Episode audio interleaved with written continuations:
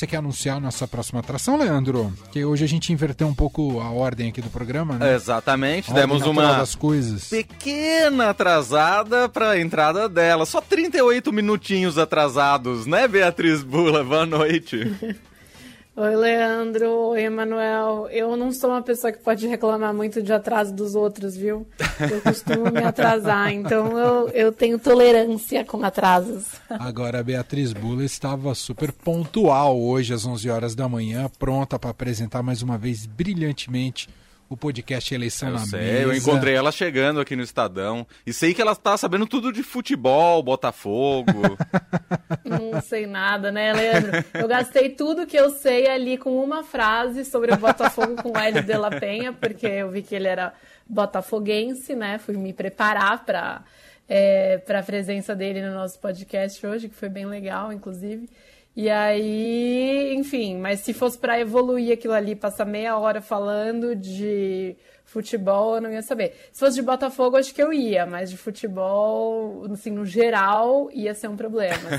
Se a entrar em tema de campeonato, coisa assim, brasileirão, aí eu ia, ia ser ruim para mim.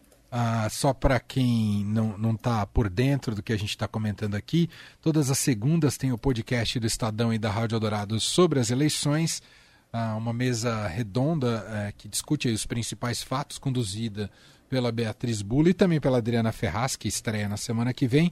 Tem como comentaristas fixos né, Eliane Cantanha de Felipe Moura Brasil. Hoje, excepcionalmente, não teve Eliane, o Catá, Eduardo Catá, editor de política, cumpriu o papel ali de comentarista. E no episódio de hoje foi uma entrevista, além dos. Né, de uma fase mais inicial de análises, teve uma entrevista com Hélio de la Penha. Tá muito legal o episódio. Tá mesmo. Para quem perdeu, tem disponível no YouTube, né, para assistir, quem quiser assistir. E quem quiser apenas ouvir, tem nos, nas plataformas de streaming, agregadores de podcast, é só procurar pelo Eleição na Mesa. Tá muito legal. Bom, por falar em eleições, a gente começa hoje aqui com a Beatriz Bula falando sobre essa difícil relação que se estabeleceu entre o TSE e os militares, as Forças Armadas. Algumas novidades hoje. Uh, entre elas, o TSE rejeitou o pedido do Ministério da Defesa para acessar documentos de eleições passadas e também afastou um coronel que vinha fazendo, propagando fake news, mesmo sendo da ativa Beatriz Bula. Qual das duas você quer comentar ou as duas?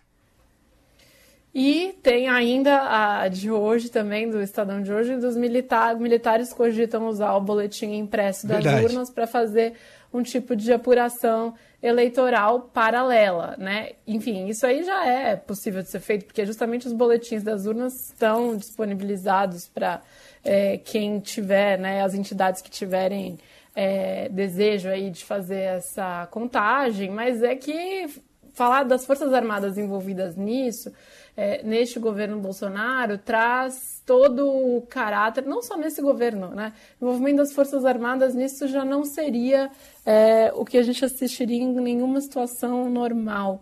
É, de, de, política, de cenário de estabilidade democrática e normal. É, mas ainda mais com um presidente que é, na verdade, quem estimula e quem pede essa presença das Forças Armadas e uma tentativa de contabilidade aí, qualquer que seja, por parte do Exército também.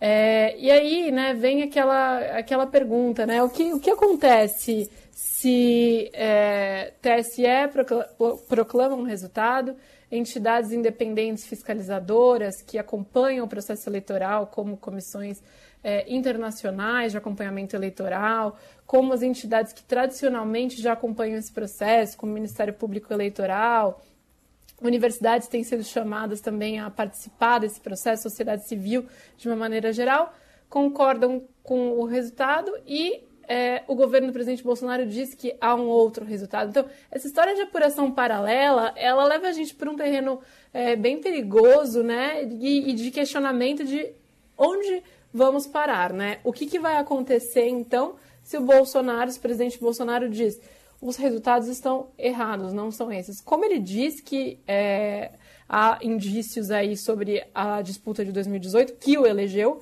e nunca apresentou nenhuma prova com relação a isso, nada além de teorias da conspiração que já foram desmentidas mais de uma vez pelas autoridades e pelos institutos e agências de checagem. É, enfim, só mais tumulto na praça.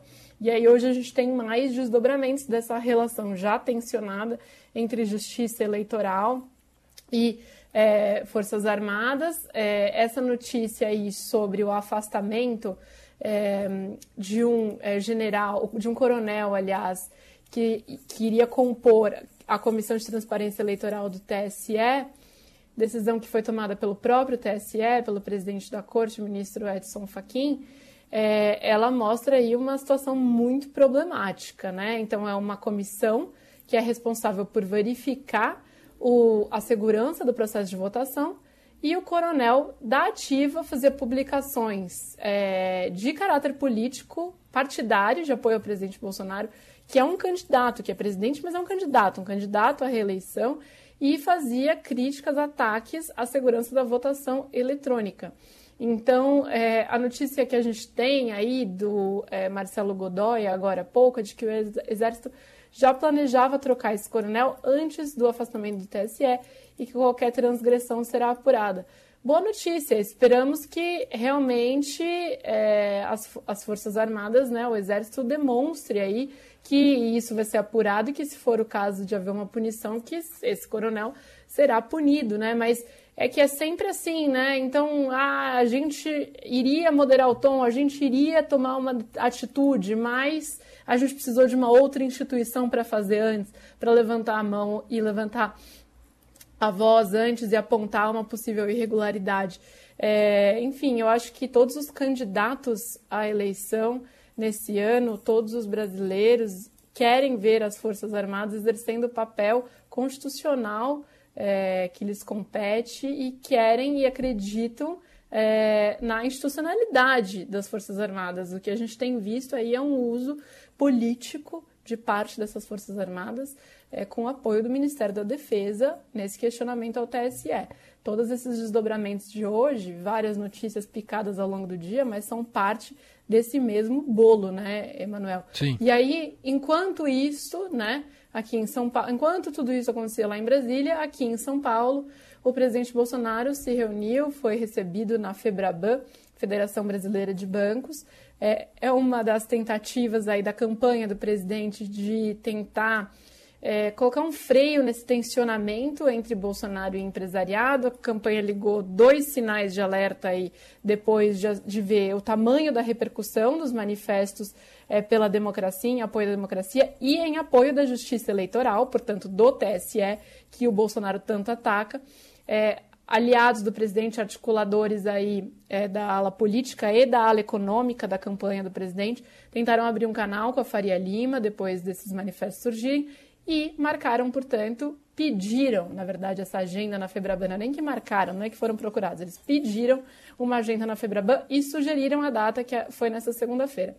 E o Bolsonaro foi lá, o que a gente tem relato é que ele novamente criticou a carta em defesa da democracia, né? É, voltou a chamar de cartinha, é, então ele fica ironizando né, esses manifestos que vão culminar em atos no dia 11 de agosto, agora nesta quinta-feira, e que tem potencial para reunir milhares de pessoas no Largo de São Francisco, em São Paulo. E aí ele falou para os banqueiros que estavam ali presentes, né? Banqueiros de é, grandes bancos do país. Vocês têm que olhar na minha cara, ver as minhas ações e me julgar. Não assinar cartinha. Quem hum. quer ser democrata não tem que assinar cartinha. Foi o que disse o Bolsonaro diante de é, uma plateia, né? Lembrando que há banqueiros que assinaram, sim, como pessoa física, é, a tal cartinha, como diz o Bolsonaro, é, banqueiros de instituições muito respeitadas e grandes no país, e que a própria Febraban, como entidade, endossou um dos manifestos, que é um manifesto que foi elaborado ali dentro da Fiesp, para é, defender também no mesmo tom, defender justiça eleitoral a respeito à soberania do povo, soberania da vontade do povo na eleição deste ano.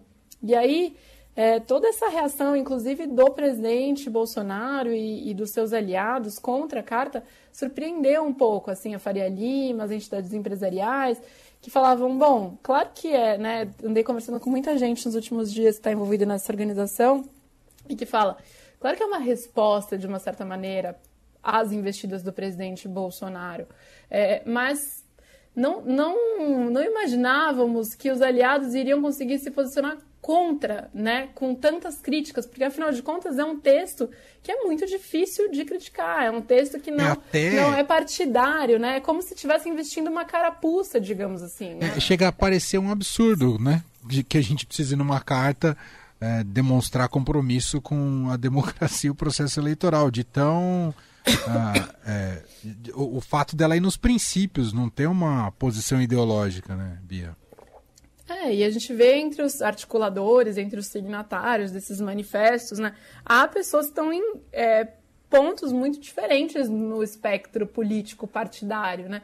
Hoje tem uma entrevista, inclusive, de um é, dos, dos, empresários que está envolvido e que assinou esse manifesto, né, que é um acionista da Clabin, né, que é uma gigante de papel e celulose no Brasil, e ex-presidente da Fiesp, o Horácio Laffer Piva, é, que faz críticas ao Bolsonaro e ao Lula. Né? A gente tem gente que está envolvida em diferentes campanhas políticas, assinando a Carta pela Democracia, entidades que é, relutam muito em se posicionar de maneira político-partidária, endossando esse movimento. É, então, na verdade, o Bolsonaro ele comprou uma briga é, que ele, ele assumiu que a briga é com ele. Né? E, enfim, e se coloca então no polo oposto de um movimento que nada mais é que um movimento para tentar é, fazer com que os candidatos se comprometam com respeito ao processo eleitoral e ao resultado das eleições. Que é algo que o Bolsonaro não tem feito e é, não dá sinais de que vai fazer. Né? Hoje era para ser uma reunião aí para diminuir é, esse fosso, como dizem alguns é, interlocutores ali é, do, do, mercado financeiro é, para tentar diminuir o tensionamento, mas ele foi num tom bastante agressivo, de muitas críticas ao Lula, de críticas à carta, é, enfim, é, de tentativa de defesa né, do seu próprio governo e dos seus posicionamentos. Né? Então, ele diz que nunca agiu contra a democracia. Né? Ele fala, nunca mandei, mandei prender algum deputado, né? e ele está fazendo de novo uma crítica ao Supremo, né, que já determinou a prisão do deputado federal Daniel Silveira, justamente por ataques à democracia, e aí foi beneficiado por um indulto, por um perdão presidencial do próprio Bolsonaro. Então, ele fez mais ataques a outras instituições, no caso o judiciário, é, não diminuiu o tom, não, não, não vejo como um recuo. Uhum. Né? Ele simplesmente disse que as ações dele de, fal, falam por si só. Então, aí cada um interpreta como quiser. Muito bem, essa é Beatriz Bula, repórter de política do Estadão, com a gente três vezes por semana aqui no Fim de Tarde Eldorado. Quarta-feira ela está de volta. Obrigado, Bia. Beijo, até lá. Até quarta. Beijo.